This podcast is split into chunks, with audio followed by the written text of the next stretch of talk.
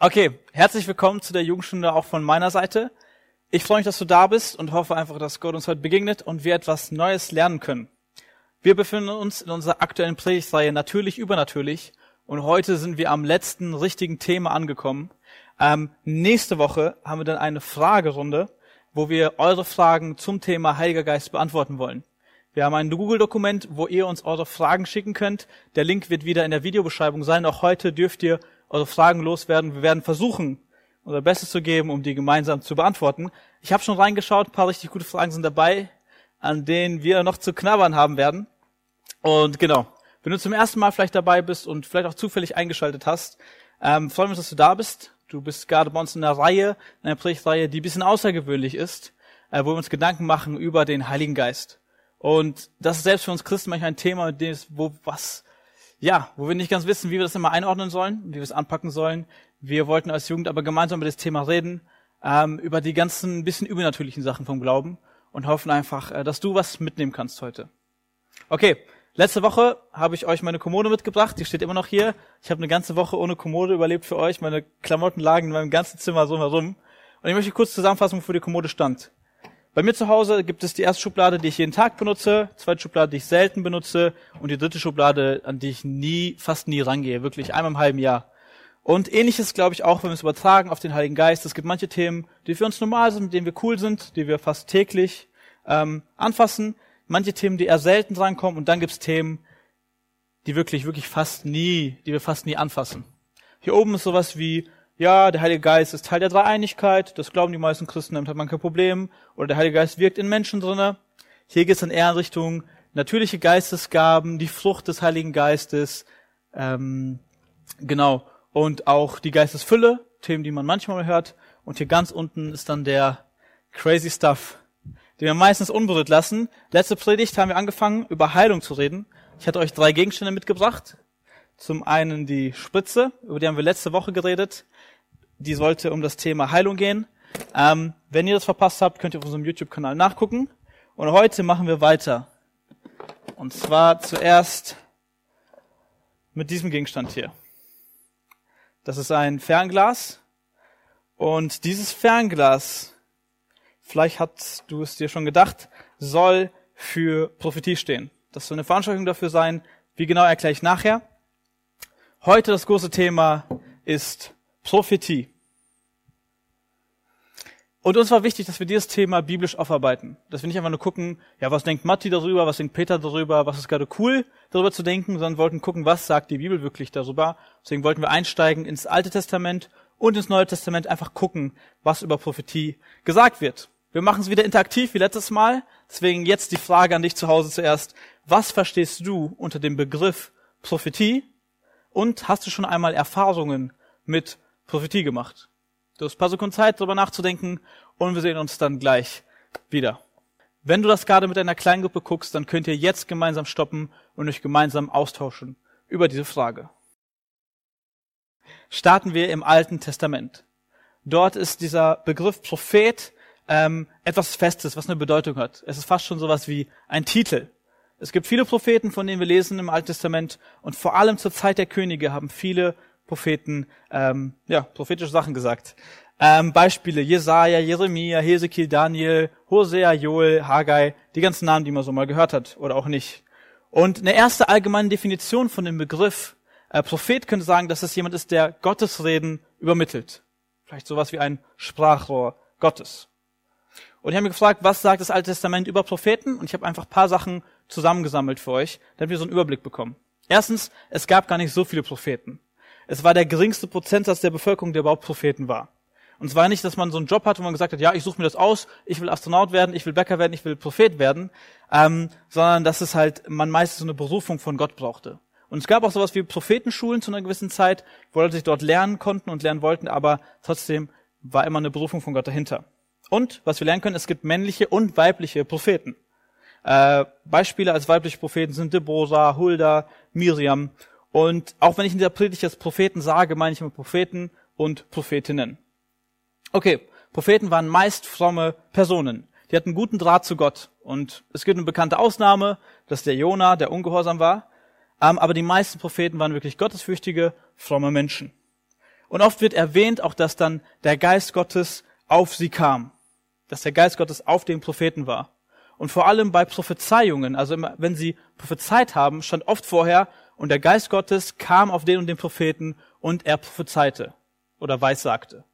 In der Bibel, das, das, die Worte also prophezeien und weissagen sind genau das gleiche. Manchmal wird es so übersetzt, manchmal wird es so übersetzt. Sowohl im Hebräischen als auch im Griechischen, das meint immer das gleiche Wort. Also im Urtext steht das gleiche Wort dort, wenn steht weissagen oder prophezeien. Einfach nur mal so, by the way.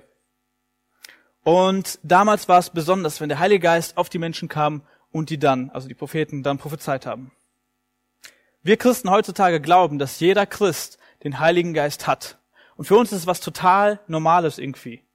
Es ist irgendwie normal, dass wenn man Christ ist, man hört das immer wieder, der Heilige Geist lebt in dir, der Heilige Geist lebt mit dir, er wird dein Leben verändern. Aber damals war es nicht normal, dass der Heilige Geist in einem Menschen gelebt hat. Das kam selten vor. Das waren bei Propheten, das waren absolut die Ausnahmen damals. Und wir sehen im Alten Testament, dass der Heilige Geist anders wirkt als im Neuen Testament. Dort war er, wenn dann immer nur temporär auf Leuten. Da heißt es, und der Heilige Geist kam auf ihn, er hat gewisse Sachen getan oder, ge oder gesagt. Und dann ist der Heilige Geist auch wieder so ein bisschen verschwunden.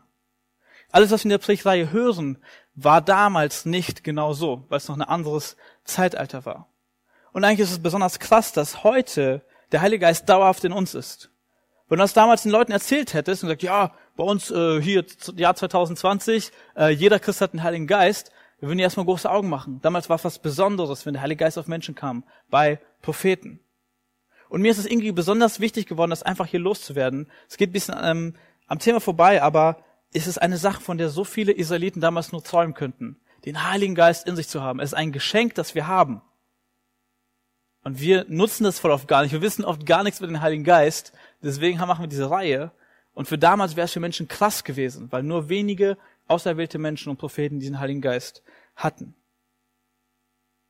Und ein Gedanke von Happy, den ich euch mitgeben möchte, und zwar, ich glaube, dass wir es einfach so oft irgendwie gar nicht wahrnehmen, uns gar nicht bewusst ist, welche Rolle dieser Heilige Geist spielt und was für ein Geschenk das ist und wie wertvoll das ist. Ähm, er hat erzählt von einem Theologen und Philosophen, ähm, lange Geschichte, kurze Frage, okay, welchen Unterschied würde es in deinem Alltag machen, wenn du nicht an den Heiligen Geist glauben würdest? Welchen Unterschied würde es machen, wenn du nicht an den Heiligen Geist glauben würdest? Wenn du jetzt merkst, eigentlich wäre gar kein großer Unterschied da, wir noch zur Kirche gehen, um noch an Jesus zu glauben, irgendwann in den Himmel kommen, dann frage ich mich, ob nicht irgendwas, ob wir nicht irgendwas falsch machen.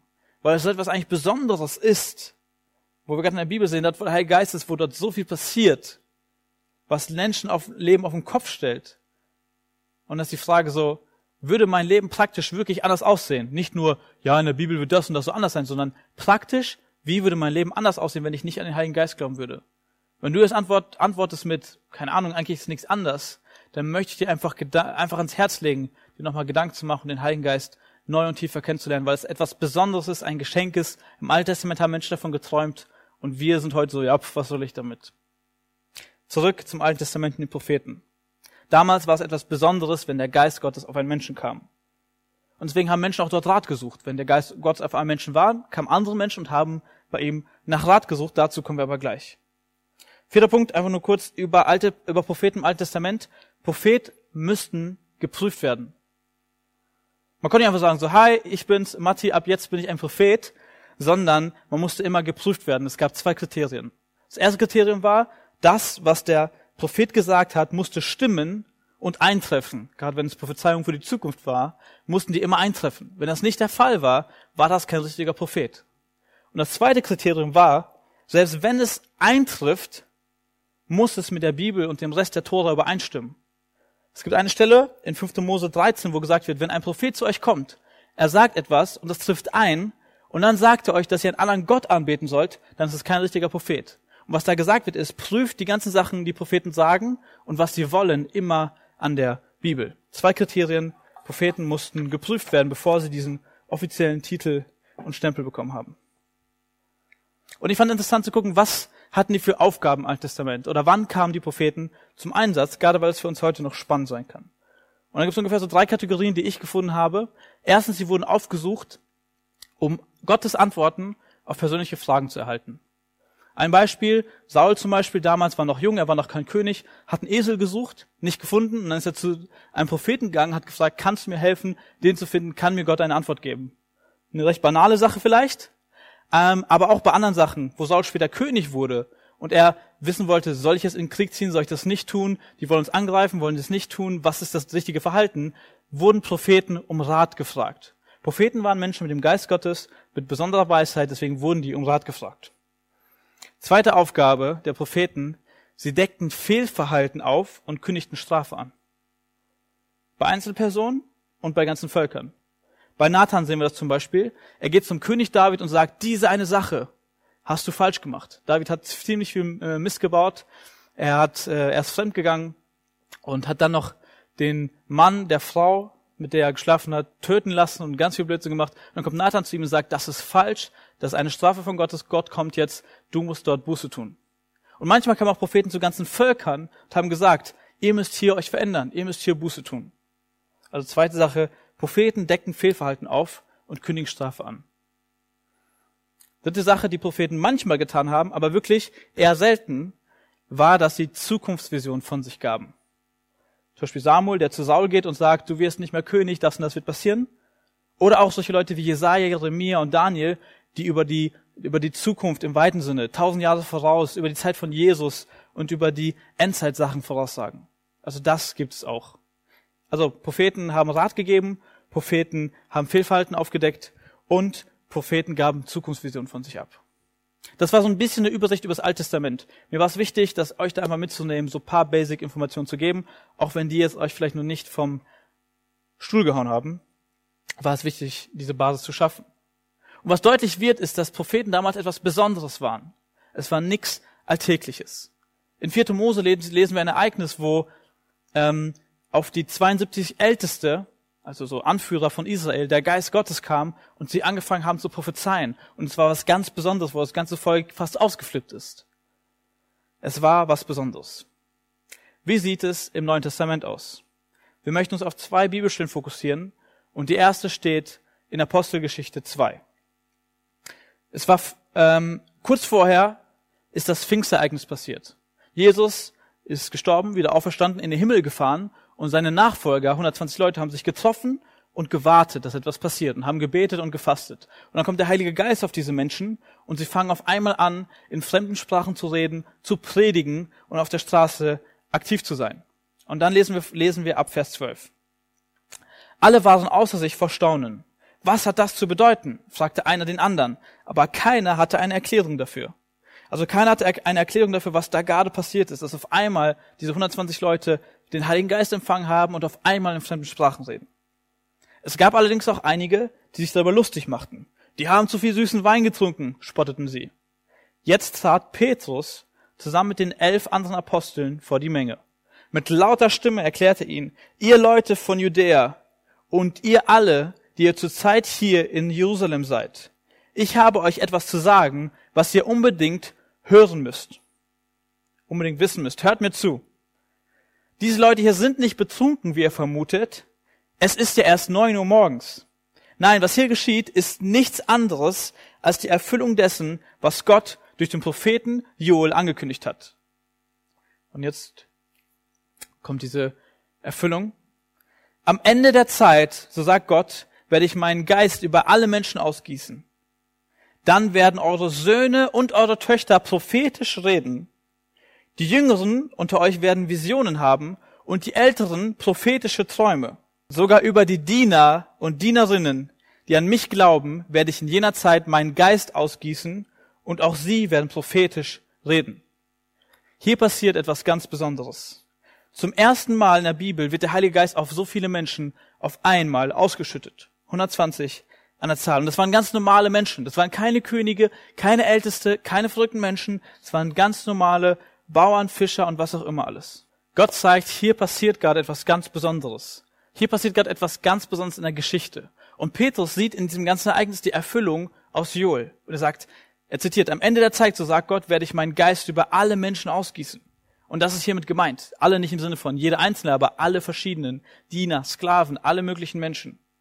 Und was früher nur für auserwählte Propheten war oder Könige, wo der Geist auf die Menschen kam, schenkt Gott jetzt jedem einfachen Christen. Und ganz bewusst wird hier aufgezählt, dass es Söhne und Töchter sind, dass es Junge und Alte sind, sogar Diener und Dienerinnen. Und der Nebeneffekt von diesem Kommen vom Heiligen Geist ist Prophetie. Das ist einer der Nebeneffekte.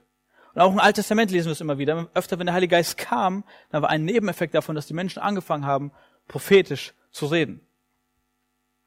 Dann heißt es, dann werden eure Söhne und eure Töchter prophetisch reden. Die Jüngeren unter euch werden Visionen haben, die Älteren prophetische Träume. Sogar die Diener und Dienerinnen werden prophetisch reden. Und was der Text hier nach meinem Verständnis sagt, ist, dass von Pfingsten bis zur Wiederkunft von Jesus der Heilige Geist durch Christen prophetisch reden wird. Dass der Heilige Geist ab jetzt, ab diesem Zeitpunkt, wo er gekommen ist auf die Christen, prophetisch wirkt und prophetisch redet. Manche sagen, ja, nee, nur an Pfingsten steht hier. Aber auch wenn wir den Rest vom Neuen Testament lesen, wird ganz klar deutlich, dass diese Gabe ab jetzt vorhanden ist, dass Menschen ab jetzt diese Gabe haben, dass einige Christen besonders diese Gabe haben. Und hier ist ein klarer Unterschied zum Alten Testament. Auf einmal ist der Heilige Geist nicht nur auf einzelnen Leuten, sondern auf allen Christen. Und diese Prophetie passiert nicht nur beim Einzelnen, sondern bei vielen Gläubigen. Ansonsten wird Prophetie im Neuen Testament sehr ähnlich verstanden wie im Alten Testament. Es gibt viele Parallelen, dass es Männer und Frauen sind, wie wir hier auch gelesen haben, dass es geprüft werden muss, dass Prophetie auch Sünden aufzeigen kann, wie im Alten Testament, und manchmal auch in die Zukunft blickt. Zum Beispiel Agabus, der sagt in Apostelgeschichte 11 äh, eine Hungersnot voraus. Aber in diesem einen Punkt ist hier ein großer Unterschied. Und das war so ein erstmal so ein grober erster Überblick über das Alte Testament und Neue Testament und ich fand es hilfreich zu sagen, okay, wenn ich jetzt jemand fragt, was ist Prophetie, dass wir eine Definition haben, mit der wir arbeiten können. Und ich habe viele Bücher gelesen, viele schlauen Theologen gelesen und mit die Definition, die mir am meisten gefallen hat, die ich am einfachsten fand, ist, Prophetie ist die Wiedergabe von etwas, das Gott meistens spontan bewusst macht.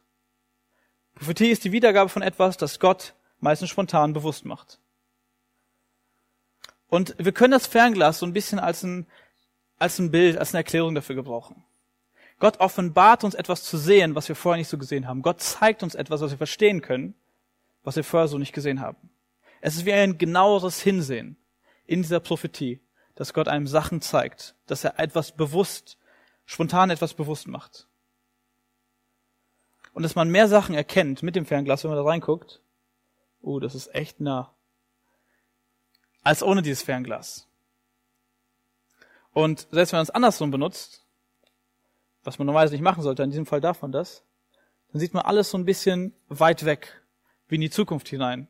Und ich glaube, dass Prophetie das so ein bisschen, bisschen beides beinhaltet. Dass es manchmal ein genaueres Hinsehen ist, dass Gott manchmal genauer Sachen zeigt, dass er Sachen offenbart, spontan bewusst macht man genauer hinsehen kann und manchmal auch ein Blick in die Ferne ist, ein Blick in das, was, was weit weg ist. Prophetie ist die Wiedergabe von etwas, das Gott meist spontan bewusst macht. Und aus Apostelgeschichte 2 können wir ein paar Sachen lernen. Prophetie ist etwas Normales. Es ist was, was für alle Christen irgendwie zugänglich ist, was normale Christen erleben, nicht nur Könige und irgendwelche erwählten Leute, was Männer und Frauen erleben, und dass es bis zur Wiederkunft von Jesus anhält. Und da ist vielleicht Apostelgeschichte nicht ganz eindeutig, aber gerade in 1. Korinther 13 wird klar, also wirklich eindeutig, dass es etwas ist, was bis zur Wiederkunft von Jesus vorherrscht, dass diese Gabe bis dahin existiert. Und jetzt kommen wir zum großen Bibeltext, um den wir uns heute drehen wollen, wo wir etwas lernen wollen über diese Prophetie. Die Predigt ist heute so ein bisschen lehrmäßig. Wir wollen reingucken, was sagt die Bibel, was können wir aus den Versen lernen. Und am Ende wird es auch praktisch, deswegen schalte ich ab. Wenn du es nicht abwarten kannst, dann schalt von mir aus ein bisschen vor zehn Minuten oder so. Wir wollen aber trotzdem gucken, was sagt die Bibel über dieses Thema und wollen einfach eine gute, gesunde Basis haben. Okay, 1. Korinther Kapitel 14 ist ein spannendes Thema, ist ein großes Thema, äh, Kapitel. Es hat 40 Verse und wir wollen es ein bisschen überfliegen. Wir lesen nicht alle 40 Verse. Der Kontext von diesem Kapitel ist, dass Paulus über den Gebrauch von Gaben im Gottesdienst schreibt. In Korinth damals, in dieser Gemeinde, wurden nämlich manche Gaben missbraucht. Gerade die Sprachenrede wurde nicht richtig benutzt und Paulus vergleicht dann die Sprachenrede und die Prophetie. Und wir wollen Stück für Stück jetzt ein bisschen durch diesen Text lesen. Lest einfach mit, schlagt von mir aus eure Bibel auf. Wir steigen gemeinsam rein. Das soll also euer Ziel sein. Ein Leben, das von der Liebe bestimmt wird. Bemüht euch aber auch um die Fähigkeiten, die uns durch Gottes Geist gegeben wurden. Und wenn ich das sage, denke ich vor allem an die Gabe des prophetischen Redens. Wenn jemand in einer von Gott eingegebenen Sprache redet, richten sich seine Worte nicht an Menschen, sondern an Gott.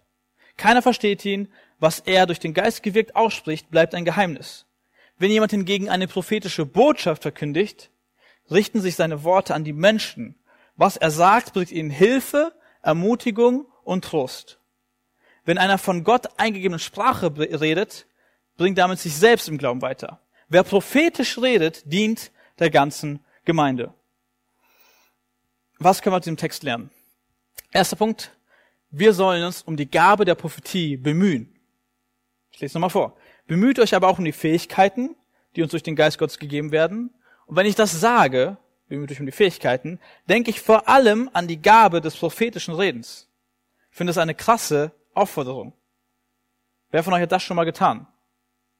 Wer von euch diesen Bibeltext genommen und sagt so, ja, ich bemühe mich jetzt um diese Gabe der prophetischen Rede. Das ist kein charismatischer Umfug, sondern eine biblische Aufforderung.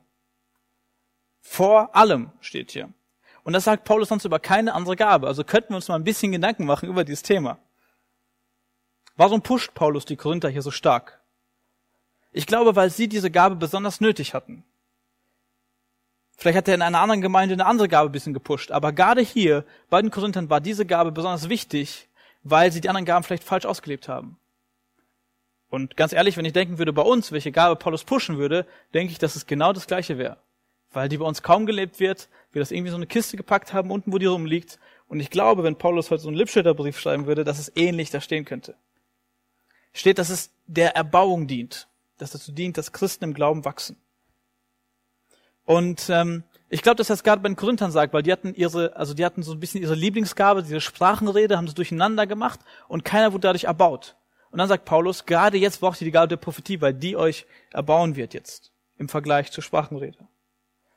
Und was ich interessant finde, er sagt nicht so, eure Ältesten sollen nach dieser Gabe streben oder die Prediger sollen nach der Gabe streben, sondern alle sollen nach dieser Gabe streben. Heißt das, dass jeder automatisch diese Gabe bekommt? Nein, das heißt, glaube ich, auch nicht. In 1. Korinther 12, 29 lesen wir, dass nicht jeder jede Gabe bekommt, aber er motiviert trotzdem, danach zu streben und das auszuprobieren. Und Paulus sagt ja auch eine Aufforderung an dich. Bemühe dich um die prophetische Gabe. Frage ist wie, darum dreht sich ein bisschen die Predigt. Aber ich glaube absolut, dass ein Prozess ist, der mit Gebet anfängt. Sagen, Gott, ich möchte mich darum bemühen, ich möchte auch in dieser Gabe dienen. Bitte schenk mir diese Gabe, damit ich Menschen damit dienen kann, erbauen kann. Dazu gehört, dass ich in Heiligung lebe, dass ich ein, ein sauberes Leben führe, ein Leben, wo der Heilige Geist in Fülle herrscht, der sich auch entfalten kann, auch seine Gaben entfalten kann. Dazu gehört, dass ich eine Liebe zur Gemeinde brauche, ohne Liebe zur Gemeinde mir das alles nicht nützt. Das schreibt Paulus ein Kapitel vorher. Und es gehört dazu auszuprobieren, einfach mal anzufangen. Gerade diese Gabe der Prophetie. Und ich glaube, ein erster Schritt, um das einfach praktisch zu machen, ist einfach zu Gott zu fragen. Hast du etwas, das ich anderen Menschen weitergeben soll? Hast du etwas, was du mir bewusst spontan, spontan bewusst machen möchtest, was ich anderen Menschen weitergeben möchte? Prophetie ist Gottes Reden durch einen Menschen in eine Situation hinein. Und dann zu fragen, Gott, hast du etwas, was du durch mich sagen möchtest anderen Menschen? Und bei mir versuche ich das immer wieder. Entweder in Gesprächen, wenn ich mit Leuten sitze, und einfach frage, Gott, hast du etwas, was ich gerne den Menschen weitergeben soll? Oder auch in der Predigt, wenn ich predige, frage ich manchmal so, Gott, was willst du in der Sekunde, dass ich vielleicht irgendwas sage, was nicht auf meinem Skript steht? Hast du irgendwas, was spontan ich den Menschen weitergeben soll? Und auch noch anders, aber dazu kommen wir gleich. Also, erster Punkt, wir sollen streben nach dieser Gabe. Zweiter Punkt, Prophetie bringt Hilfe, Ermutigung und Trost. Ich lese vor, Vers 3. Wenn jemand hingegen eine prophetische Botschaft verkündet, richten sich seine Worte an die Menschen. Was er sagt, bringt ihnen Hilfe, Ermutigung und Trost. Und Prophetie ist nicht immer Ermahnung, sagen, ah, du hast da was falsch gemacht, da ist eine Sünde, wir müssen die ausräumen. Und Prophetie ist nicht immer in den, also ich glaube in 0, irgendwas Prozent der Fälle irgendwas mit der Zukunft zu tun hat. Sondern oft kann es auch einfach etwas Ermutigendes sein. Prophetie dient zur Hilfe, Ermutigung und zum Trost. Manchmal ist es einfach ein Trost, Menschen zuzugehen und ihnen Gottes Trost, die Sachen, die Gott ihnen Menschen sagen möchte, zuzusprechen, weiterzusagen. Und für dich ganz konkret kann das einfach heißen, frage Gott, wo willst du Menschen durch mich ermutigen? Ich glaube, dass Gott manchmal Menschen sieht, die vielleicht entmutigt sind, die traurig sind, die vielleicht auch trostlos sind. Und ich glaube, dass Gott diesen Menschen am liebsten etwas sagen wollen würde. Manchmal tut er es vielleicht auch übernatürlich, manchmal will er es durch die Bibel tun. Ich glaube, dass er manchmal diesen Menschen einfach sagen möchte, hey, ich bin bei dir oder hey, ich sehe gerade dein, dein, dein Leid. Oder mach genau da und da weiter oder das kannst du richtig gut. Und wenn wir prophetisch reden, ist es manchmal einfach nur das. Es muss nicht immer eine Zukunftsvision sein, von wann die Welt untergeht. Frage Gott, wo willst du Menschen durch mich ermutigen? Was willst du den Menschen sagen? Wo willst du sie trösten? Wo willst du sie ermutigen? Wie willst du es durch mich tun? Und ich glaube, dass wir es leider viel zu wenig in unserer Gemeinde haben. Und auch ich kann da noch viel lernen. Weil meistens bei mir ist es eher so ein, wenn ich sitze und bete und frage so, Gott, willst du irgendwas den Menschen sagen? Irgendwie, dass ich dir auf irgendwas hinweise, irgendwas zeige? Einfach zu sagen, Gott, hast du gerade etwas, was den Menschen sagen möchtest? Irgendwas, womit du sie ermutigen möchtest? Ob das Worte sind, Bilder sind, ein Bibelvers? Lass uns damit anfangen.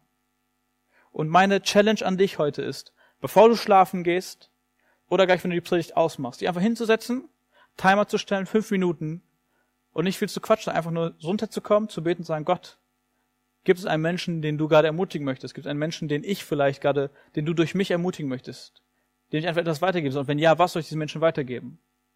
Und dann nicht einfach zu gucken, oh, was war denn heute Bibelvers des Tages, den kann ich ja weiterschicken, sondern sagen, Gott, hast du etwas, was du mir sagen möchtest? Und vielleicht kommt dann etwas. Vielleicht nicht. Wir können es nicht jetzt zwingen, aber einfach mal den Schritt zu gehen und sagen, Gott, hast du etwas, was du spontan mir gerade bewusst machen möchtest für andere Menschen? Gott, wo willst du Menschen durch mich ermutigen? Also zweitens haben wir gehört, Prophetie bringt Hilfe, Ermutigung, Trost. Drittens, Prophetie dient dem Einzelnen und der ganzen Gemeinde. Vers 4 sagt, wenn einer von Gott eingegebenen Sprache redet, bringt sich damit selbst im Glauben weiter. Wer prophetisch redet, dient der ganzen Gemeinde. Kontext hier, es dreht sich um Gaben im Gottesdienst und wenn im Gottesdienst jemand bei uns aufsteht, ein prophetisches Wort weitergibt, erbaute damit die ganze Gemeinde. Ein Moment, wo ich glaube, dass wir es als Gemeinde zum Beispiel erlebt haben, ich weiß nicht, jeder von euch ist bei uns Gemeindemitglied, aber wir hatten im Sommer eine Gemeindeversammlung, eine Gemeindestunde. Und dort haben wir viel diskutiert über das Thema Kleidung, über das Thema Jung und Alt, Rücksicht und sowas alles.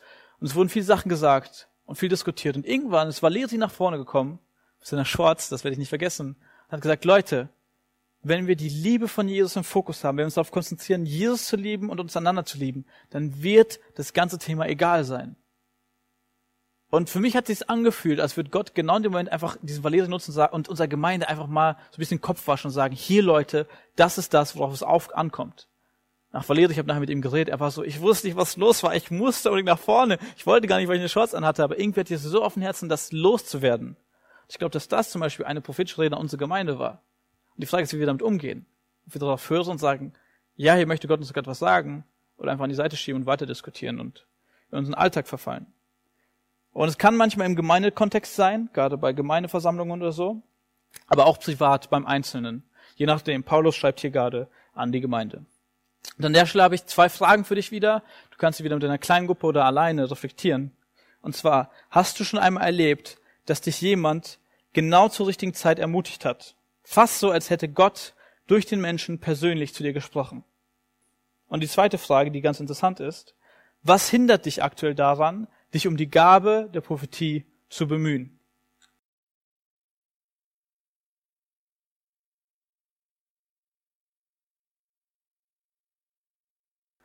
Okay, gehen wir weiter im Text. Wir springen ein paar Verse. Paulus schreibt viel über die Gabe der Sprachenrede und jetzt kommen wir in Vers 22. Das Reden in Sprachen, die von Gott eingegeben sind, ist demnach nicht ein Zeichen für die Gläubigen, sondern für die Ungläubigen. Ein Zeichen des Gerichts. Mit dem prophetischen Reden ist es umgekehrt. Es ist nicht ein Zeichen für die Ungläubigen, sondern für die Gläubigen. Ein Zeichen von Gottes Gegenwart. Stellt euch einmal Folgendes vor. Ihr seid als ganze Gemeinde am selben Ort versammelt und fangt alle an, in Sprachen zu reden, die von Gott eingegeben sind. Und nun kommen Leute dazu, die noch nicht viel oder gar nichts vom Glauben wissen. Werden sie nicht sagen, ihr seid verrückt? Und dann stellt euch vor, ihr alle verkündet prophetische Botschaften. Wenn jetzt jemand dazu kommt, der vom Glauben nichts oder nicht viel weiß, macht alles, was ihr sagt, ihm bewusst, dass er ein Sünder ist. Durch alles, was er hört, sieht er sich zur Rechenschaft gezogen. Und seine verborgensten Gedanken kommen ans Licht.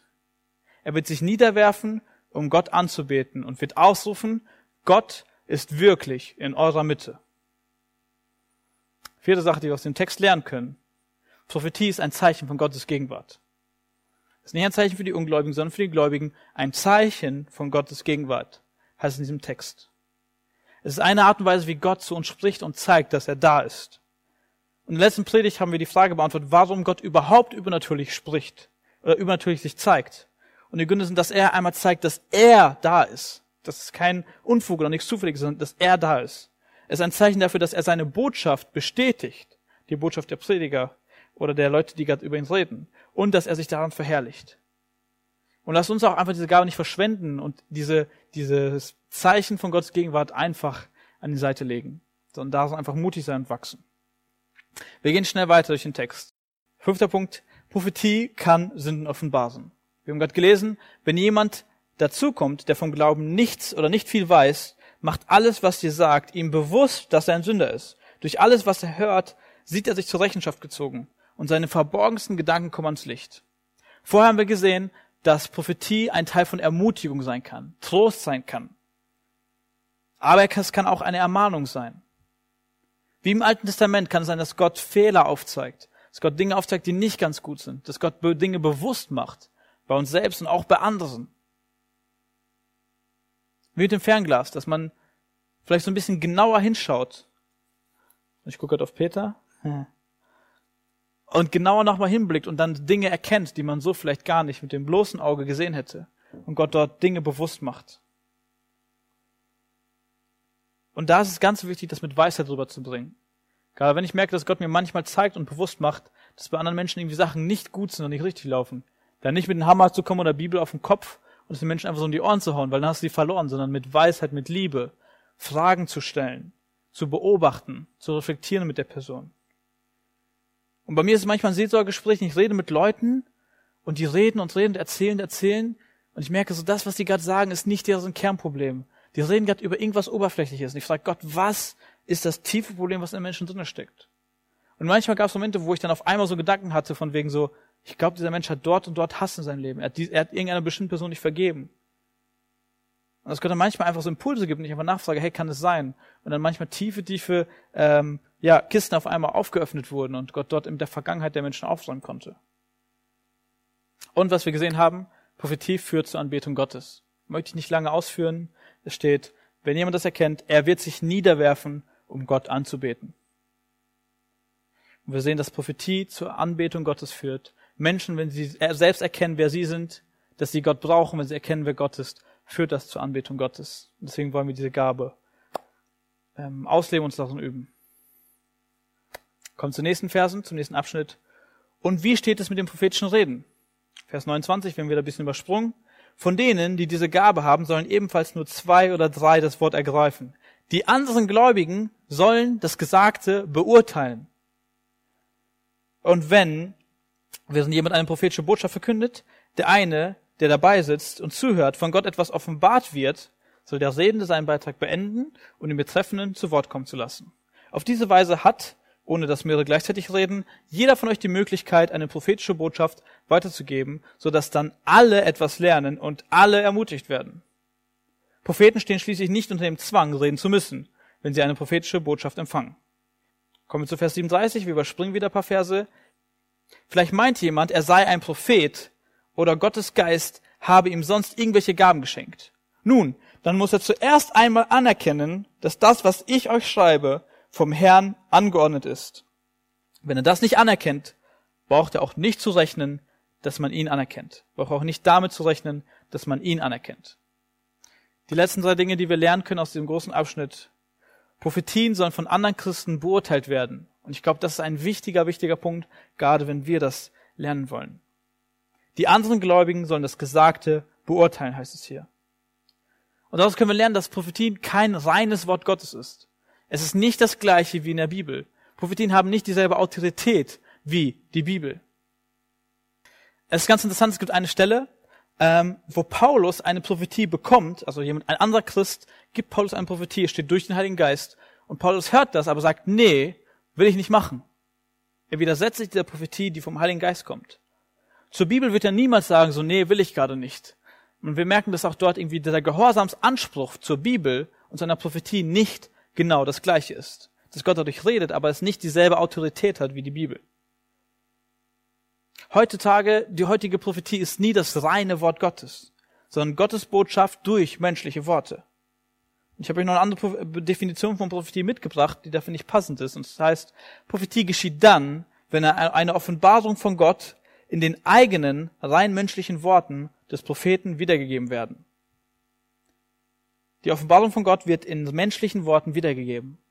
Und deshalb ist es leider fehleranfällig, weil wir Menschen fehleranfällig sind.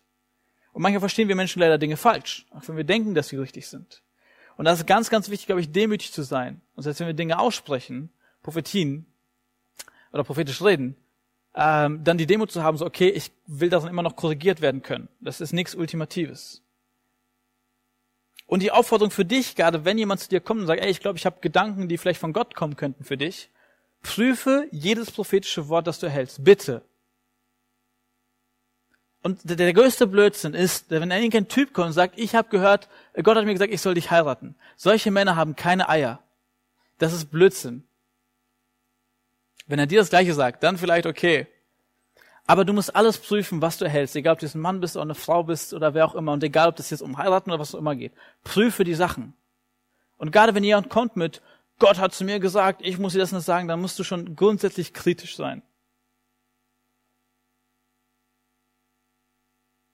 Bei Prophetie muss man auch mal fragen, stimmt das mit dem überein, was Gott dir sagt? Wenn jemand zu dir kommt, der eine Prophetie gibt, stimmt das mit dem überein, was Gott dir sagt? Und du hast den Heiligen Geist und sollst ihn auch nutzen. Und nicht einfach Leute, die dann irgendwelche Eindrücke haben, äh, die dann dein Leben bestimmen, weil sie jetzt sagen, was hier Sache ist. Also prüfe jedes prophetische Wort. Vierter Punkt, äh, vierter, ich kann gar nicht mehr zählen, acht. Wir haben viele Punkte, aber der Text ist lang. Prophetie muss immer der Lehre der Bibel entsprechen. Paulus sagt, wenn er das nicht anerkennt, wenn er meine eigenen Lehre nicht anerkennt, braucht er auch nicht am Zeichen, dass man ihn selbst anerkennt. Paulus sagt hier, wenn jemand seiner Lehre und Autorität widerspricht, dann kann er nicht anerkannt werden. Und das ist ganz, ganz wichtig, ein anderes wichtiges Basic, dass Prophetie immer im Einklang mit der Bibel geschehen muss. Wir haben jetzt diese Fragen durchgelesen. Eine Frage, die kam, war, was, wenn der Heilige Geist mir etwas sagt, das im Widerspruch zur Bibel steht? Ich weiß nicht, ob das dich selbst betroffen hat oder das einfach nur mal gehört hast, aber sorry, das ist dann nicht der Heilige Geist. Wenn jemand etwas sagt, was zum Widerspruch zur Bibel steht, ist nicht der Heilige Geist. Es könnte sein, dass du vielleicht dein Bibelverständnis hinterfragen musst. Wenn du vorher sowas gedacht hast wie, ja, ich muss immer, ähm, keine Ahnung, gesunde Hosen tragen, weil du einen Bibelvers so verstanden hast. Und dann sagt der Heilige Geist dir, dass es nicht richtig ist. Dann klar, hinterfrage dein Bibelverständnis. Aber wenn das eine klare Sache ist, gerade wo es um grundlegende Basis vom Glauben geht, und der Heilige Geist etwas dagegen sagt, oder ganz klar der Heilige Geist sagt, tu die und die Sünde, dann kann es nicht der Heilige Geist sein. Und dann musst du neu dort lernen, auf den Heiligen Geist zu hören und Stimmen zu unterscheiden. Letzter kurzer Punkt, dass Prophetie stattfinden soll, aber immer geordnet. Das lesen wir auch in diesem Text, dass es immer der passende Rahmen ist. Und auch bei uns, wir können ja einfach sonntags jetzt aufstehen im Gottesdienst sagen, hallo, ich habe jetzt eine Prophetie. Bei uns geht es vielleicht in der Gemeindestunde, vielleicht gerade auch in Kleingruppe oder so, man sagt, hey, ich habe den Eindruck, dass Gott, das, Gott das und das weitergibt, aber es muss immer geordnet stattfinden und nicht durcheinander. Und man soll sich damit nicht wichtig machen. Und in Vers 39 heißt es, um das Ganze zusammenzufassen, liebe Geschwister, bemüht euch um die Gaben des prophetischen Redens. Sorgt aber dafür, dass alles korrekt und geordnet zugeht. Langer Text, wir haben es durchgearbeitet. Es war auch schon ein Großteil der Predigt, wo wir viele Basics gelegt haben. In der letzten Predigt habe ich diese Extreme aufgezeigt bei Heilung. Dass es linke Extrem gibt, das rechte Extrem gibt und die gesunde Mitte. Und auch hier will ich das kurz tun im Extrem, die super stark in diese Prophetie verfallen vielleicht und dort einfach falsche Extremansicht haben. Ich glaube, eins der extremsten Fälle, die uns vielleicht auch manchmal direkt vor, vor Augen sind, sind Leute, die sagen, ja, ich habe Zusatzoffenbarung zur Bibel bekommen. Ich habe so und sowas gehört, dass die Bibel hier noch weitergehen soll. Gott zu mir etwas gesagt, was über die Bibel hinausgeht. Und da können wir ganz klar sagen, dass die Bibel abgeschlossen ist und sowas immer Bullshit ist. Auch wenn Leute mit Endzeitvoraussagen kommen und sagen, ich habe Gott hat mir gesagt, dann und dann wird die Welt untergehen. Leute, versucht gerade da vorsichtig zu sein. Die Bibel sagt uns, dass keiner wissen wird, wann die Welt zu Ende geht. Das heißt, das ist meistens Bullshit. Zweite Sache, gerade wenn es unbiblische Aussagen werden, dann ist es nicht der Heilige Geist. Wenn jemand, ein Prophet kommt, der mit Dingen sagt, die gegen die Bibel sprechen, dann ist es nicht der Heilige Geist, der dort spricht, sondern ein anderer Geist. Weil der Heilige Geist sich nicht selbst widerspricht. Er sagt nicht in der Bibel die einen Sachen und dann die anderen Sachen.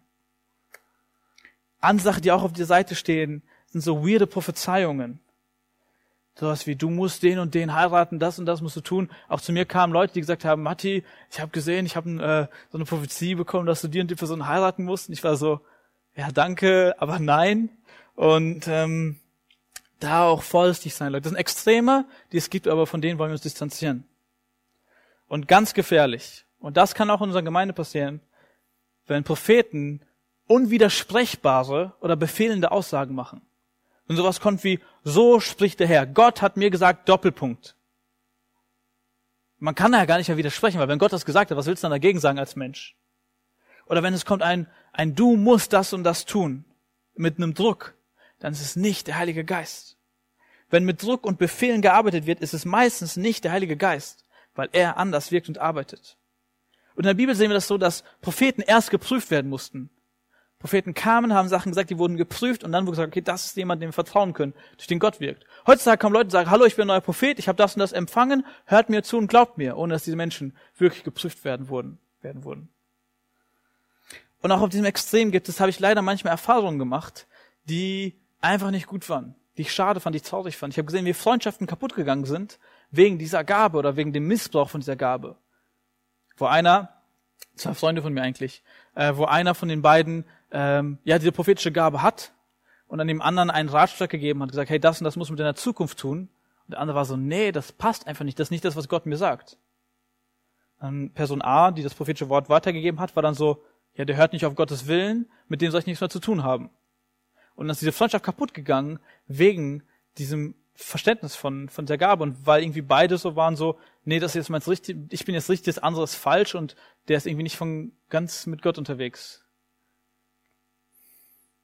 Und das ist leider, solche Sachen passieren leider und genau davon wollen wir uns aber distanzieren. Wir wollen nicht in ein ultimatives, ich habe jetzt hier die Wahrheit und alle Menschen, die sich dagegen wehren, sind irgendwie ungläubig oder gehorchen, gehorchen nicht auf Gott.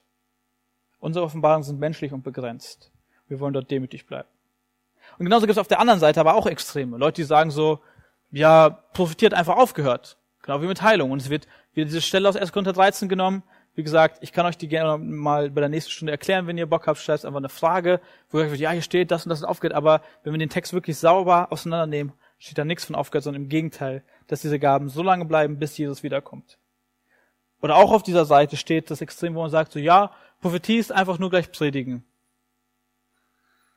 Manchmal kann das sein, ja. Manchmal in Predigten, wo Gott spontan Dinge bewusst macht und man Sachen sagt, die in das Leben von Leuten reinsprechen, da sind das auch prophetische Elemente. Hört Geschichten, gerade aus sehr konservativen Gemeinden, wo dann ein großer Pastor ist und dann sagt so, ja, wenn du heute deine Frau verlassen hast, einfach nur als Beispiel, dann geh nach Hause und tu Buße oder wenn du in dem und dem Büro arbeitest auf dem vierten Stock, Gott will dir das und das sagen, einfach nur so ganz, ganz spontan aus dem Bauch heraus und das genau dann Menschen trifft, die da sitzen. So, das hört man auch immer wieder in Predigten kann Prophetie passieren, aber nicht jede Predigt aus, automatisch Prophetie, weil wir dort diesen Begriff der Lehre in der Bibel finden. Und Lehre ist eine Auslegung von Bibeltexten. Lehre ist, ich habe einen Text und ich zeige, was er bedeutet und lege ihn aus und das ist dann auch ein Reden Gottes in Menschen hinein, aber es ist auf Grundlage von der Bibel, Grundlage von der Schrift und das ist eine Auslegung und keine Prophetie. Ein weiterer Punkt ist, dass wir auch lesen, dass Frauen die Gabe der Prophetie haben. Frauen Prophetinnen waren, auch im Neuen Testament Frauen prophezeien. Und gerade wie wir das verstehen im Neuen Testament als Gemeinde, dass Frauen nicht den Auftrag haben zu predigen und zu lesen, sondern andere Aufträge von Gott bekommen, würde das auch sich ein bisschen widersprechen, dass man sagt so, ja, Frauen dürfen nach unserer Auffassung nicht predigen, also sollten nach unserer Auffassung nicht predigen, äh, aber prophezeien dann. Und dann sagen wir, ja, Prophetie und Predigt ist das gleiche. Also irgendwie passt das nicht ganz. Also, für mich, wenn wir in der Bibel betrachten, sind Lehre und Prophetie unterschiedliche Dinge, die miteinander vielleicht verbunden sein können, aber nicht genau das gleiche sind. Dritter Punkt auf dieser Seite, ein Einwand, ist, dass man sagt, Prophetie ist gefährlich. Und ich glaube, dass dieser Einwand stimmt. Aber dass wir nicht sagen können, ah, weil es gefährlich ist, lassen wir es komplett sein. Dass wir sagen können, ja, Autofahren ist gefährlich, deswegen lassen wir es komplett sein. Internet ist gefährlich, deswegen lassen wir es komplett sein. Und weil, dass wir uns dann von dieser Angst bestimmen lassen und deswegen diese große Gabe, dieses große Geschenk äh, einfach liegen lassen. Und auch ich habe Erfahrungen gemacht in unserer Gemeinde, auch wenn ich manchmal mit Leuten geredet habe, wo ich denke, ich glaube, diese Menschen haben eine prophetische Gabe. Wo Menschen mir erzählen, ich habe das und das geträumt, genau das passiert. Ich habe das geträumt, genau das passiert. Ich habe das geträumt, das passiert. Ich war so, ey, das hört sich für mich ganz klar nach einer prophetischen Gabe an. Oder auch Menschen, die manchmal einfach Dinge sagen, die nachher wirklich passieren. Aber wir das einfach leider nicht fördern, irgendwie untergraben und Menschen dort nicht ihre Gaben ausleben können. Das finde ich wirklich schade. Und dass gerade vielleicht, wenn so etwas wie mit Valerie von mir aus, wenn wir das so verstehen, passiert, dass wir das irgendwie zu wenig schätzen. Wie sieht die gesunde Mitte aus? In der gesunden Mitte steht jede Prophetie unter der Autorität der Bibel. Und gerade deshalb wollen wir die Bibel mehr lesen und verstehen. Mir ist es jetzt gerade auch in dieser Reihe bewusst geworden. Irgendwie man, man wünscht sich, ich wünsche mir immer wieder, einfach ein übernatürliches Erleben von Gott, vom Heiligen Geist, ein Wirken. Aber gerade dafür brauchen wir die Bibel als Basis, um das zu erleben, um das irgendwie auch einschätzen zu können, um Gott auch darin zu suchen und zu begegnen. Gott hat dir so einen langen Brief geschrieben und du sagst, ja, ich möchte was von ihm hören. Hier ist ein riesiger Brief, den du lesen kannst. Zweiter Punkt, es muss immer zur Erbauung der Gemeinde geschehen. Es darf nicht um dich gehen. Es muss immer um die Verherrlichung Gottes gehen. Es ist ein Ermutigen, es ist ein Zurechtweisen. Und es geschieht immer in Liebe zur Gemeinde und mit dem Fokus auf Gott. Drittens, es geschieht immer nach den Vorgaben in 1. Korinther 14. In der gesunden Mitte halten wir uns an die Vorgaben aus 1. Korinther 14, wo ganz klar wir Vorgaben sind, die wir gerade durchgegangen sind. Dass immer geprüft werden muss, dass es mit Ordnung passiert und nicht einfach nur verrückt. Und viertens wollen wir mutig Schritte gehen dass wir beten und streben. Korinther sagt, bemüht euch und strebt nach dieser Gabe. Und das verlangt erstmal Mut, gerade wenn man das Jahrzehnte nicht gehört hat oder Zehnte nicht probiert hat oder es irgendwie in eine Kiste gepackt hat oder vielleicht auch falsch verstanden hat einfach. Und meine Erfahrung ist auch da einfach, dass wenn man das Schritte geht, ausprobiert, einfach einen riesen Segen darin erleben kann, wo Gott einem Menschen einfach nochmal neu und tiefer begegnen kann. Und anders vielleicht auch einfach gerade. Ich glaube, gerade wir als sehr, sehr evangelikale, bibeltreue Gemeinde, ich glaube, gerade da braucht man manchmal dieses, diesen Funken von Gott, der nicht ganz einfach nur so, hier steht alles in meiner Bibel, ich kann alles erklären, sondern manchmal ein bisschen subjektiv und persönlich und auch emotional vielleicht sein kann. Ich habe wieder Fragen für dich und eine kleine Gruppe zur Reflexion. Mit welcher Seite der Skala hast du dich bisher am meisten beschäftigt? Und womit in dieser Skala hast du persönlich Erfahrungen gemacht? Okay, wie bemühen wir uns jetzt praktisch um Prophetie? Ich glaube, was vorher wichtig ist, eine Basis, die irgendwie da sein muss, ist, wie nehme ich grundsätzlich den Heiligen Geist wahr? Wie höre ich grundsätzlich den Heiligen Geist und wie unterscheide ich die Stimme in meinem Kopf? Und dafür haben wir den letzten dritten Gegenstand, der Bluetooth-Kopfhörer, der so ein bisschen das veranschaulichen soll, dass wir den vielleicht in einem Ohr mit dabei haben, immer wieder etwas hören, und einfach zuordnen müssen, ob das vom Heiligen Geist ist und wir lernen müssen, wie wir darauf hören, wie wir auf diesen vielleicht Co-Piloten in unserem Ohr, in unserem Kopf, in unserem Herzen hören wollen. Wir haben Einflüsse auf unsere Gedankenwelt aus ganz vielen verschiedenen Ecken. Wir haben unsere eigenen Gedanken, wir haben die Gedanken von unserem Umfeld in unserem Kopf, die Gedanken auch von der Arbeit, von unseren Freunden. Wir können Gedanken vom Heiligen Geist erfahren. Und ich glaube, manchmal können wir, können Menschen auch Gedanken von der Gegenseite empfangen. Gedanken vom Teufel, Gedanken vom Lügner, die negativ sind und zerstören möchten. Und die Frage ist, woher weiß ich jetzt, dass die Gedanken vom Heiligen Geist kommen? Das ist keine einfache Frage und ich glaube auch, dass es keine pauschalen Antworten gibt. Und auch ich möchte euch einfach nur meinen Erkennt meine Erkenntnis damit teilen, wie ich das wahrnehme, wie ich das verstehe. Und auch ich bin auf einer Reise, das immer mehr zu entdecken und habe nicht die ultimativen Antworten. Ich möchte einfach mit euch dort gemeinsam lernen. Und ich glaube auch, dass bei jedem ein bisschen anders ist. Weil stell dir vor, wie redet Gott zu einem ganz, ganz kleinen Mädchen, das vielleicht vier Jahre alt ist? Und wie redet Gott zu einem 70-jährigen Wissenschaftler, der Superbrain ist? Ich glaube, Gott spricht zu diesen zwei Menschen auf etwas andere Art und Weise.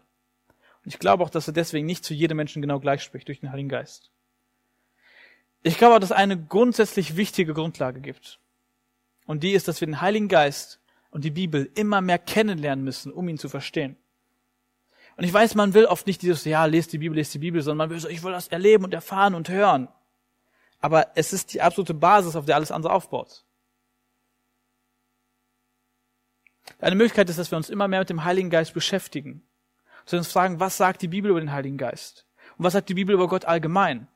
Ich glaube, von den Eigenschaften des Heiligen Geistes können wir viel über sein Reden ableiten. Das heißt, wenn wir etwas über seine Eigenschaften wissen und erfahren, können wir auch verstehen, wie er redet. Machen wir ein Beispiel. Wie redet ein mürrischer, verbitterter, hasserfüllter Mann? Der meckert, der ist hasserfüllt, der ist mürrisch, so redet er auch. Und wie redet eine liebevolle, fürsorgliche, zarte Mutter mit ihrem Baby? Ganz, ganz lieb, ganz sanft. Die Eigenschaften bestimmen auch das Reden mit. dann ist die Frage, was sind die Eigenschaften des Heiligen Geistes? Eine kurze Bibelstelle, die ich mitgebracht habe. 2 Timotheus 1, Vers 7. Denn Gott hat, hat uns, denn Gott hat uns nicht einen Geist der Ängstlichkeit gegeben, sondern den Geist der Kraft, der Liebe und der Besonnenheit. Diese Eigenschaft des Heiligen Geistes ist nicht Angst. Und die Art und Weise, wie er spricht, ist nicht Angst, sondern Kraft, Liebe und Besonnenheit. Wie redet er? Er macht nicht Angst, sondern er ist liebevoll und verständnisvoll. Gerade wenn wir es nicht immer sofort verstehen. Er ist nicht ungeduldig, sondern geduldig. Das ist Liebe. Er ist kraftvoll, er ist ermutigend. Er macht uns nicht fertig. Wenn eine Stimme in dir drin dich fertig macht, ist das nicht der Heilige Geist. Er ermutigt uns, er ist geduldig, er ermahnt, er zeigt Dinge auf, die nicht gut sind, aber er macht uns nicht fertig. Besonnenheit. Er ist überlegt. Die Stimme ist überlegt, sie ist besonnen. Sie macht keine Panik, sondern sie schenkt uns eine gewisse Ruhe. Und wir können von vielen anderen weiteren Bibelstellen lernen. Jesaja 11, Vers 2, nur kurz vorgelesen. Der Geist des Herrn wird auf ihm ruhen. Der Geist des Herrn ist der Geist der Wahrheit und der Einsicht. Der Geist des Rates und der Kraft. Der Geist der Erkenntnis und der Ehrfurcht vor dem Herrn. Und hier ist genau das gleiche Prinzip. Wir können uns die Eigenschaften Gottes, die Eigenschaften des Heiligen Geistes angucken, daraus ableiten, wie er ist und wie er redet. Und vielleicht ist es nicht das, was ihr hören wollt oder ich erwartet habt in dieser Predigt. Aber wenn wir den Heiligen Geist erkennen wollen, müssen wir ihn zuerst in der Bibel kennenlernen. Wenn wir den Heiligen Geist erkennen wollen, müssen wir ihn zuerst in der Bibel kennenlernen, weil das unsere Basis ist. Und der nächste Schritt ist dann, Erfahrungen mit ihm zu sammeln. Stell dir vor, du lässt dein Handy fallen, der Bildschirm geht hier oben zur Hälfte kaputt und alle Kontakte werden gelöscht, wie auch immer das funktionieren soll. Aber alle deine Kontakte sind weg, denn Bildschirm ist zur Hälfte kaputt und dann kriegst du Nachrichten bei WhatsApp. Du kannst die Profilbilder nicht sehen und dann die ganzen Nummern sind weg. Und dann ist die Frage, wie kannst du zuordnen, von wem diese Nachrichten kommen? Wonach ordnest du diese Nachrichten zu? Du versuchst sehr wahrscheinlich, die Schreiber an seinem Schreibstil zu erkennen. Bei mir macht es einen Unterschied, ob mir Jane schreibt, schreibt oder ob mir Tobi schreibt oder ob mir Philo schreibt. Weil wenn Philipp schreibt, ist immer nur ein Yo, Yo, nee, ja, nein. Bei Tobi ist ein sehr korrektes Schreiben manchmal. Jane schreibt mir nochmal anders. Und warum kann ich das zuordnen? Weil ich mit diesen Leuten schreibe, nicht so oft, ich bin nicht so der Schreiber, aber weil ich sie kenne. Und weil ich weiß, wie sie schreiben, was ihr Schreibstil ist. Und genauso ist es mit dem Heiligen Geist. Je besser wir ihn kennen, desto besser können wir diese Impulse zuordnen und sagen, ist es jetzt sein Schreibstil und seine Art zu reden oder eben nicht. Und trotzdem bleibt die Frage, wie redet der Heilige Geist? Und ich möchte ein paar Punkte mitgeben, die ich in meinen Überlegungen meinen Erfahrungen gesammelt habe. Erstens, er redet entsprechend seinen Eigenschaften. Heißt liebevoll, friedlich, besonnen, weise, kraftvoll und so weiter. Zweitens, er redet manchmal so natürlich, dass wir es nicht mal merken. Selbst in konservativen Gemeinden, wo man sagt, die ganzen Gaben gibt es nicht. Manchmal äh, benutzt Gott uns einfach für prophetische Reden, wo er in das Leben von Menschen direkt spontan hineinredet, ohne dass wir es merken. Auch so, wenn Leute manchmal zu mir kommen und sagen, Matthias, genau da hat Gott voll Kraft durch dich prophetisch bei mir reingeredet. Ich bin so, keine Ahnung, ist mir nicht aufgefallen, weil es manchmal einfach nur mal im Flow ist, wenn wir vom Heiligen Geist erfüllt sind. Manchmal wiederum sind Gedanken auch da vom Heiligen Geist, die sich irgendwie besonders anfühlen. Manchmal wie so eine Art Geistesblitz, dass du einfach im Gedanken bist, auf einmal ein Gedanke plötzlich von der Seite quer reinkommt, wo du merkst, der ist irgendwie gerade nicht von mir. Und es fühlt sich irgendwie, fühlt sich der Gedanke richtig an. Und manchmal ist genau dieser Gedanke die Lösung für das Problem, was du gerade hattest. Und du merkst so, genau das ist das, was jetzt irgendwie, worauf ich irgendwie nicht selbst gekommen bin. Dass auch das manchmal die Art ist. Dass es irgendwie so ein, ein Gedanke ist, der sich einfach etwas anders anfühlt. Wie so ein Geistesblitz. Zweite Sache, wie ich das wahrnehme, ist, dass oft so ein Gefühl von Dringlichkeit mitkommt. Positiv, nicht Zwang, du musst und das ist schlecht, aber so irgendwie so, ich hab, weiß nicht warum, ich habe dieses Bedürfnis, ich muss einfach jetzt aufstehen und das und das machen oder das und das sagen. Ich muss Peter jetzt diesen Gedanken weitergeben. Manchmal hat einfach so einen, so einen innerlichen Drang, der sehr positiv aber ist. Hatte ich jetzt letzt, also letztens, ich war vor ein paar Wochen in der Schweiz und da war so eine Frau, die ist so 50, oh, schätzungsweise, kann auch sein, dass sie ein paar Jährchen jünger war. Ähm, und ähm, ich weiß nicht warum, ich habe die ganze Zeit nicht viel Kontakt mit ihr gehabt. Man saß einfach so ganz im Unterricht. Aber am letzten Tag, vorletzten Tag hatte ich so ein krasses Bedürfnis für sie zu beten. Ich fand es irgendwie komisch, einfach jetzt auf diesen fremden Menschen zu gehen und sagen, hey, kann ich für dich beten? Aber ich war schon so, ja komm, irgendwie, ich gehe mal nach Hause, aber ich konnte, ich, ich hatte einfach so ein krasses Bedürfnis, ich muss es einfach jetzt tun. Bin zu gegangen und gesagt, hey, ist ein bisschen komisch, aber kann ich für dich beten? Und sie so, ja klar, locker. Hab ihr einfach ein paar Sachen gesagt, für sie gebetet. Für sie war das nachher so krass und voll, ihr hat das voll weitergeholfen, es war voll erbaulich für sie. Zwischendurch auch im Gebet habe ich so gebeten, nachgedacht und irgendwie habe ich so den Eindruck gehabt, dass die Garde einfach so eine schwere Phase hat und irgendwann einfach wieder stärker wird. Und ich hatte einfach so ein Bild von einem Baum im Kopf und habe einfach gesagt, so Gott, ähm, bitte lass sie einfach durch diese Hartzeit gehen, damit sie danach stärker wird, damit sie ein Baum wird, der viel, viele Menschen Schatten gibt, wo einfach andere Menschen sich aussuchen können, mal andere Menschen bei ihr auftanken können. Und dann hat sie mir gesagt, so, wow, das hat sie vor einer Zeit schon mal bekommen, genau das gleiche, das hat sie gerade voll ermutigt und nochmal voll die Verheißung Gottes. Und ich war so, Alter, keine Ahnung, ich habe einfach nur was gebetet, was mir gerade im Kopf so war. Aber ich glaube, dass das manchmal ähm, passiert. Und ich einfach voll dieses Gefühl hatte, ich glaube, ich muss, dass ich es einfach loswerden. Ich weiß nicht, ob ihr es kennt. Ich hoffe, ja. Zweite, nicht zweite, nächste, nächster Punkt, wie der Heilige Geist manchmal reden kann. Ich merke es bei mir wieder, das ist irgendwie ein Gefühl von Überführung, aber positiv. Das ist so, wenn ihr merkt, dass zum Beispiel eure Eltern oder eure Freunde Recht haben. Und du bist so, ah, ich hab, ich hab nicht recht, die anderen hatten schon Recht.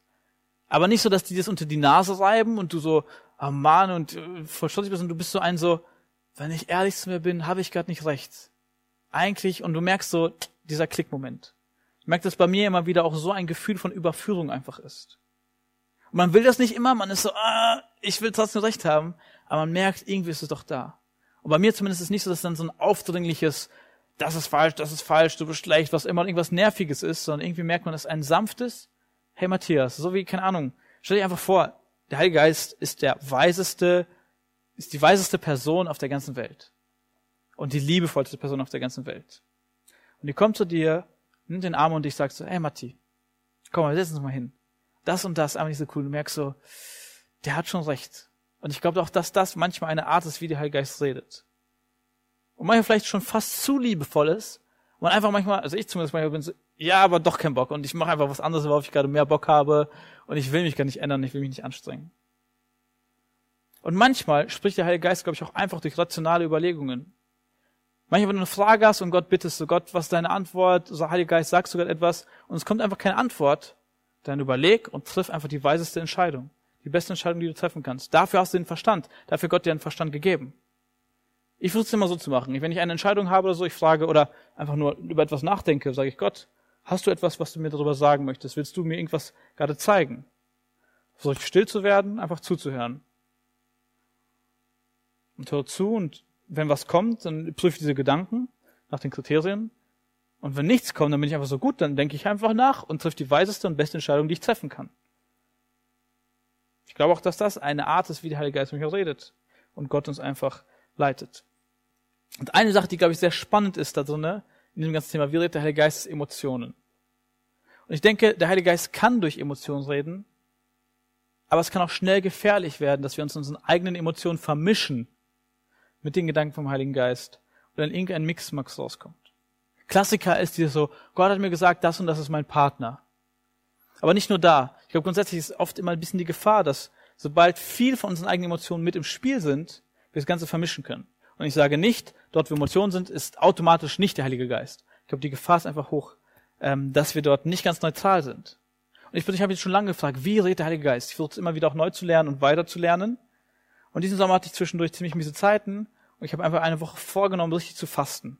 Ich habe viel gebetet, den Heiligen Geist gefragt, bei allen möglichen Kleinigkeiten, habe echt versucht, so komplett geleitet von meinem Geist zu leben und es war super emotional, fast jeden Tag geheult.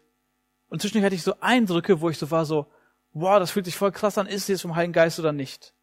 Und irgendwie war das so ein Friede, dass es sich irgendwie richtig anfühlt, aber irgendwie war es auch komisch und es war super emotional und ich konnte einfach nichts sortieren. Und für mich einfach habe ich gesagt, ich weiß nicht, ob das von meinem Geist ist oder nicht, ich kann es einfach nicht beurteilen, gerade weil es so emotional ist. Ich sage, ich lasse es einfach mal sacken, diese Gedanken. Und im Nachhinein habe ich irgendwann gemerkt, Wochen später, ich gemerkt, ich glaube, das war einfach nur mein Herz. Ich glaube, dass der Heilige Geist in der Zeit auch zu mir gesprochen hat, aber dass in dem Moment einfach mal das Herz hochkam, einfach Emotionen hochgekocht sind. Und nicht, dass nicht immer der Heilige Geist sein musste. Ich merke einfach bei mir, dass es gerade, wenn Emotionen im Spiel sind, oft schwer ist und vielleicht auch gefährlich ist. Und deswegen möchte ich dir empfehlen, gerade dann noch besonders zuzuhören.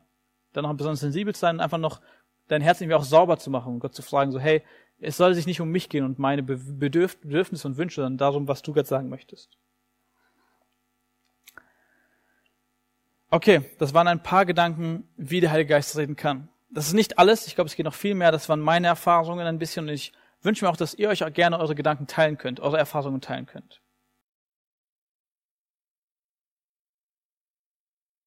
Diesen Gedanken möchte ich einfach kurz zeigen, wie es nicht funktioniert. Einfach um das erwähnt zu haben. Wie es nicht funktioniert. Der Heilige Geist spricht nicht gegen die Bibel. Das heißt, wenn du Gedanken hast und hörst und es geht gegen die Bibel, ist es nicht der Heilige Geist. Der Heilige Geist arbeitet nicht mit Druck, der dich fertig macht. Und du musst und du sollst, am besten auch wenn andere Leute dir sagen, du sollst, das hat mir Gott gesagt. Und der Heilige Geist will dich nicht zerstören. Der Heilige Geist kann auch durch dein Gewissen sprechen. Der Heilige Geist ist aber nicht der Einzige, der durch dein Gewissen sprechen kann. Wenn der Heilige Geist durch dein Gewissen spricht, dann möchte er etwas etwas wiederherstellen, etwas heile machen und nicht etwas zerstören. Er möchte dich nicht fertig machen. Das heißt, wenn ein Gewissen die ganze Zeit ist so, du bist schlecht, du kannst nicht, das ist nicht gut, du hast so versagt, wie kannst du es machen? Dann ist, glaube ich, nicht der Heilige Geist. Weil der Heilige Geist nicht zerstören möchte und dich nicht fertig machen möchte, sondern dich erbauen und ermutigen möchte. Es gibt Momente, wo wir es einsehen und merken, okay, es war falsch. Aber dann ist es, glaube ich, der Punkt erreicht, wo dann es darum geht, dann, okay, zu sagen, ich möchte weitermachen und nicht dann sich in diesen falschen Gedanken gefangen nehmen zu lassen. Wie der Heilige Geist nicht spricht, es ist kein Orakel. Leute, bitte, hört auf mit diesem Blödsinn von, okay, ich bete jetzt und Gott, wenn das passiert, dann ist es ein Reden und wenn das nicht passiert, dann ist es nicht ein Reden. Ich mag das gerne mit diesem Beispiel auf Partner bezogen, weil es irgendwie das, das lächerliche Klassiker manchmal ist so, ja gut, wenn sie heute die und die Klamotten anhat, dann ist ein Zeichen von dir und wenn nicht, dann nicht. Wenn ich heute drei grüne Autos sehe, ist ein Zeichen von dir, dann und wenn nicht.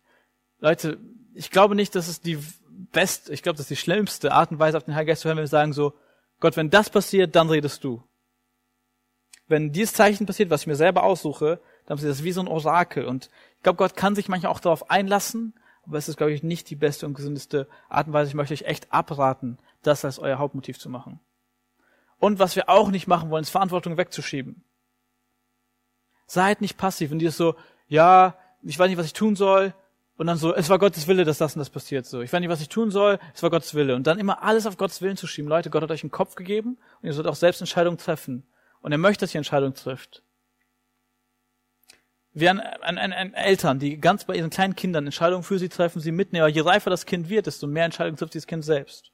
Und deswegen macht nicht diesen einen auf so, ich weiß nicht, was ich machen soll, ich bete und gucke und, also das schon, aber euch einfach dann so auf diesem passiv sein und sich nicht trauen, eine Entscheidung zu treffen und dann sagen, es war Gottes Wille. Trifft selbst auch Entscheidungen, wenn einfach nichts Konkretes von Gott kommt. Römer 12, Vers 2, wichtiger Vers für mich da. Da heißt es, lasst euch in eurem, eurem Wesen verwandeln, damit ihr prüfen könnt, was der gute und wohlgefällige und vollkommene Wille Gottes ist. Das heißt, wir können prüfen, was der Wille Gottes ist, wenn wir uns verwandeln lassen. Und auch hier ist wichtig Balance. Zu fragen, zu Gott sagen, hast du einen Plan, willst du was sagen? Und dann auch an gewissen Punkten zu sagen, gut, ich treffe jetzt selbst eine Entscheidung. Also auf den Heiligen Geist zu hören, heißt nicht passiv zu sein und rumzusitzen und nichts zu tun. Bei meiner Erfahrung habe ich oft gemerkt, dass einfach so ein innerer Friede ganz, ganz wichtiger Faktor ist. Dass ich merke manchmal einfach so, es ist, dass ich habe einen Frieden, ich kann es nicht erklären, warum, aber es ist einfach ein übernatürlicher Friede und ich weiß, dass es richtig ist. Und ich kann nicht sagen, ob ich diese Gabe jetzt habe oder nicht, aber auch ich habe Dinge erlebt, einfach in Träumen, äh, wo ich einfach Sachen gesehen und ähm, äh, erlebt habe, die einfach nachher so passiert sind oder Entwicklungen einfach, wo ich mir einfach Gedanken gemacht habe, dann das wirklich so passiert ist. In Seelsorgegesprächen, wo einfach Dinge gebrust wurden, in Predigten. Und nicht nur das, dass ich das selbst irgendwie weitergeben habe, sondern auch erfahren, also bekommen habe, dass Leute zu mir kommen und sagen, ey, ich habe den Eindruck, das und das und das und vielleicht deine Stärke, deine Gaben, was mir voll geholfen hat damals, gerade am Anfang am BSB, wo Leute mir einfach Dinge mitgegeben haben, die mich voll ermutigt haben, wo Leute mich auch auf Sachen aufmerksam gemacht haben, wo ich Baustellen habe, wo der Heilige Geist ganz klar auch einfach diese Sünden aufgezeigt hat. Und ein Mensch, gerade bei uns in der Jugend, von dem ich vor kurzem einfach so, ein, so eine Ermutigung, ein Bild bekommen habe, ist Amina. Ähm, und ich glaube auch, dass sie dort eine gewisse ähm, Gabe hat. Und ich dachte, das ist blöd, wenn einfach nur ich hier ganz meine Erfahrungen erzähle. Deswegen dachte ich, dass sie einfach kurz hole, sie gleich kurz auf die Bühne kommt, einfach kurz erzählt, wie sie das Ganze einfach erfährt und erlebt. Hi, ich bin Amina und ich wollte euch heute ein bisschen darüber erzählen, wie ich die Gabe der Prophetie auslebe und ähm, wie ich das höre und wie das alles genauso funktioniert. Ähm, zuerst möchte ich sagen, dass ähm, wenn ich, als ich die Gabe bekommen habe, beziehungsweise wo ich zum ersten das erfahren habe, dass es diese Gabe gibt, äh, war ich auch erstmal ein bisschen verwirrt, wie man das auslebt und wie das alles funktioniert. Ähm, aber wir, ich habe einfach darüber gebetet, dafür gebetet und Gott hat mir einfach Bilder, also ich habe einfach Bilder bekommen zum Beispiel und ähm, die Bilder waren zum Beispiel, äh, keine Ahnung, irgendwelche Tiere oder ich habe einfach gefragt, was es bedeutet ihn und er hat mir dann die Erklärung gegeben. Ich bin dann zu den Leuten hingegangen. Ich habe mich erstmal nicht so getraut, aber ich wusste, wenn der Heilige Geist das von mir fordert, dann will ich auch gehorsam sein. Und danach habe ich mich immer, also ich war sehr viel mit Frieden gefüllt. Also ich wusste, dass es das Richtige war, nachdem ich das getan habe. Und die Leute haben auch immer ein positives Feedback gegeben. Und ähm, manchmal frage ich mich, wenn ich Bilder habe, ob ähm, die von mir sind oder vom Heiligen Geist. Und dann muss ich natürlich fragen, okay, Gott, ähm, ist das von dir oder von, oder von mir selbst? Ich äh, überlege dann immer, ob das etwas Erbauendes ist, was genau die Bilder darstellen, was es genau bedeuten sind. Und meistens habe ich auch immer so ein, ja, so, es hat sich vielleicht blöd, aber so ein Gefühl darüber. Also man kann das so fühlen, wenn das, also ich fühle mich dann immer so, mh, hm, ich weiß nicht, geladen. Also ich bekomme da meistens sehr oft so viel, sehr viel Freude und also sehr viel Freude im Herzen und ich bin immer mal, ich habe sehr viele äh, Goosebumps. Ähm, Flip. Ähm, Gänsehaut, genau. Ich kriege sehr viel Gänsehaut, also Gänsehaut überall und dann denke ich mir so, okay, ähm, meistens, wenn ich immer sehr so nah mit Gott bin, dann habe ich das und dann, ähm, wenn ich darüber nachdenke und denke, okay, vielleicht soll ich es vielleicht nicht sagen, weil ich nicht weiß genau, ob es von Gott bin, ist, ähm, dann bekomme ich mal diesen Drang, okay, ich muss das erzählen, weil falls es nicht von Gott ist, ich sage es den Leuten immer, okay, prüf das, ob das wirklich von Gott ist oder nicht. Und ähm, meistens ist es von Gott gewesen. Also ich habe es keinen erfahren, weil ich halt immer schon sehr darauf achte, dass es etwas ist, das ermutigt und ähm, darüber selber bete, bevor ich das den Leuten sage. Meistens passiert das immer alles im Gebet. Und ähm, ja, genau. Wie gehen wir das Ganze jetzt praktisch, praktisch an? Ich habe im Laufe der Predigt schon ein paar Sachen gesagt. Dass wir immer wieder beten, Gott, was möchtest du mir sagen? Was möchtest du durch mich zu anderen Menschen sagen? Wo möchtest du vielleicht gerade Menschen ermutigen? Wo möchtest du Menschen trösten? Und ich glaube auch, dass es gerade ein guter Schritt ist, weil man dort gar nicht so viel falsch machen kann, gerade bei dieser Ermutigung. Oder einfach ruhig zu werden, auf Gott zu hören, einfach mal ähm, zu gucken und nicht immer zu labern, sondern einfach zu hören, was Gott sagen möchte. Und ein paar weitere Tipps möchte ich einfach mitgeben. Ich glaube, ganz wichtig ist einfach zu sagen, selbst wenn man irgendwie das Gefühl hat, dass Gott etwas sagen möchte gerade, dann nicht zu kommen und sagen, Gott, der Herr spricht, ich habe eine Offenbarung, sondern sagen, ich habe gerade einen Eindruck oder könnte es sein, ich habe das Gefühl oder mir, ich habe gerade den Gedanken.